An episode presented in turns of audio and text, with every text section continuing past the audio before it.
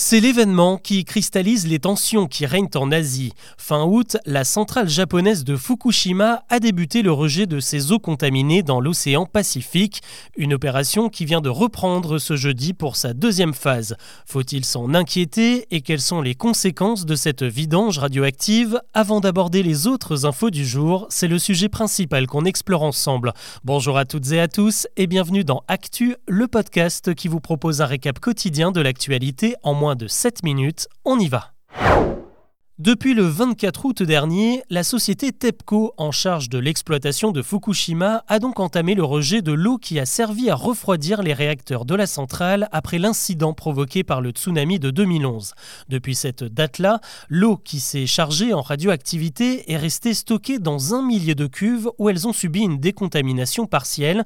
Aujourd'hui, il ne reste qu'une seule substance, le tritium, qui n'est dangereux qu'à très haute dose. Et il a fallu deux ans de négociations et de contrôle drastique pour trouver un moyen de s'en débarrasser. C'est donc dans le Pacifique que va finir le million de mètres cubes entreposés, l'équivalent de 240 piscines olympiques. Alors faut-il en avoir peur? Il faut déjà savoir que cette opération est validée par l'Agence internationale de l'énergie atomique.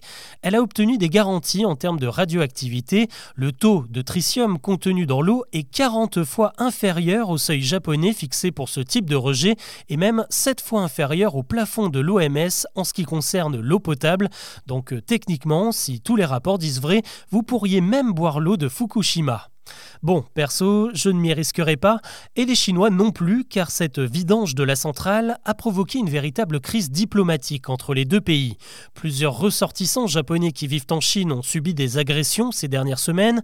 L'ambassade nippone à Pékin a été ciblée par des lancers de briques. Et en guise de protestation, le gouvernement chinois a même suspendu toutes les importations des produits de la mer japonais. Désormais, la Russie se demande si elle ne va pas faire de même, surtout que le Japon multiplie les sanctions contre Moscou depuis l'invasion de l'Ukraine. De quoi sérieusement inquiéter l'industrie japonaise de la pêche dont les exportations pourraient littéralement plonger. Surtout que la reprise des rejets dans le Pacifique ce jeudi n'est qu'une étape. Les opérations de ce type vont en réalité s'étaler jusqu'en 2050. Et le casse-tête japonais est loin d'être fini car au total la décontamination de Fukushima a engendré 20 millions de mètres cubes de déchets radioactifs solides. Là, c'est carrément 8000 piscines olympiques qu'il va falloir enterrer un peu partout sur l'archipel. L'actu aujourd'hui, c'est aussi ce phénomène de mode qui ne retombe pas, celui des alertes à la bombe dans les établissements scolaires. Une quarantaine de cas recensés depuis la rentrée, et cette semaine, c'est au tour de l'Académie de Grenoble de succomber aux appels anonymes annonçant un attentat. Au moins huit collèges et lycées ont dû évacuer et fermer leurs portes en urgence depuis lundi. Certains étaient même toujours en alerte ce jeudi matin, le temps de passer les locaux au peigne fin. Jusqu'à présent, il ne s'agissait que de mauvaises blagues, mais visiblement visiblement, les arrestations ne dissuadent pas les petits plaisantins. Mardi, c'est encore un ado bordelais de 17 ans qui a été interpellé pour avoir menacé son lycée d'une mission suicide. On reste à l'école avec une idée qui pourrait s'appliquer dès la rentrée prochaine. Ce jeudi, Gabriel Attal s'est dit partant pour mettre en place des cours de français et de maths par groupe de niveau au collège. Il s'agirait en fait de brasser les élèves des différentes classes et de les réunir selon leurs acquis, un bon moyen d'adapter les cours et de rattraper les lacunes de ceux qui ont du mal à suivre en classe normale. Des experts de l'éducation nationale vont maintenant élaborer des programmes pour chaque niveau et rendront leurs conclusions avant la fin de l'année pour une possible mise en application en septembre prochain.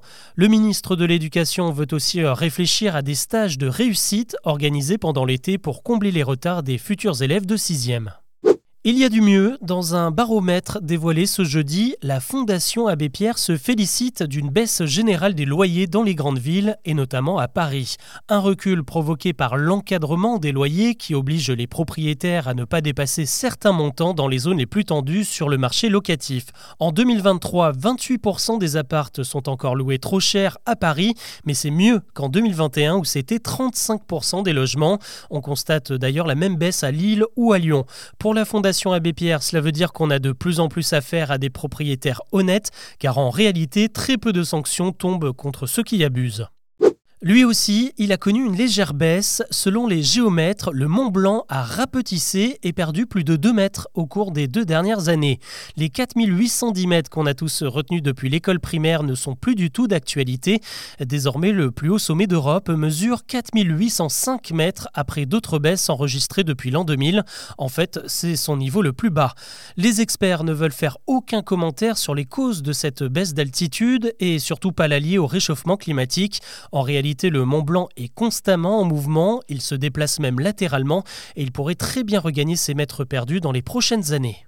Elon Musk est-il en guerre contre la presse? Le patron de X, anciennement Twitter, est déjà connu pour avoir réintroduit des comptes de désinformation sur son réseau social et désormais il s'attaque aux médias traditionnels. Depuis quelques jours, les articles de presse publiés sur X n'apparaissent plus qu'avec une image et le nom du média qui lui est associé. Avant, on pouvait au moins lire le titre et un petit descriptif, mais ça c'est fini. C'est le milliardaire lui-même qui a décidé de ce changement, selon lui pour des raisons esthétiques. Ce qui est plus probable, c'est que Twitter chercherait plutôt à garder ses visiteurs sur sa plateforme et éviter qu'ils ne cliquent sur des liens qui les enverraient ailleurs. Depuis plusieurs mois, la fréquentation du réseau social est en chute libre, tout comme les revenus publicitaires. On termine avec la famille la plus déjantée de France. Les Tuches préparent leur retour dans un cinquième film confirmé par Jean-Paul Rouve dans les colonnes du Parisien. Pour l'occasion, l'acteur principal va remplacer Olivier Barou derrière la caméra. L'histoire, elle, s'inspirera euh, pas mal de l'actualité puisque les Tuches iront défier la famille royale d'Angleterre. Le tournage doit débuter en mars prochain pour une sortie en février 2025. La saga des Tuches, c'est 11 millions d'entrées en salle sur les quatre premiers volets. Voilà ce que je vous propose de retenir de l'actu aujourd'hui. J'espère que ça vous a plu. Je ne vous le dis pas tous les jours, mais pensez à vous abonner et à laisser un petit commentaire. C'est toujours très intéressant de pouvoir vous lire. Je vous donne rendez-vous demain pour un nouveau récap.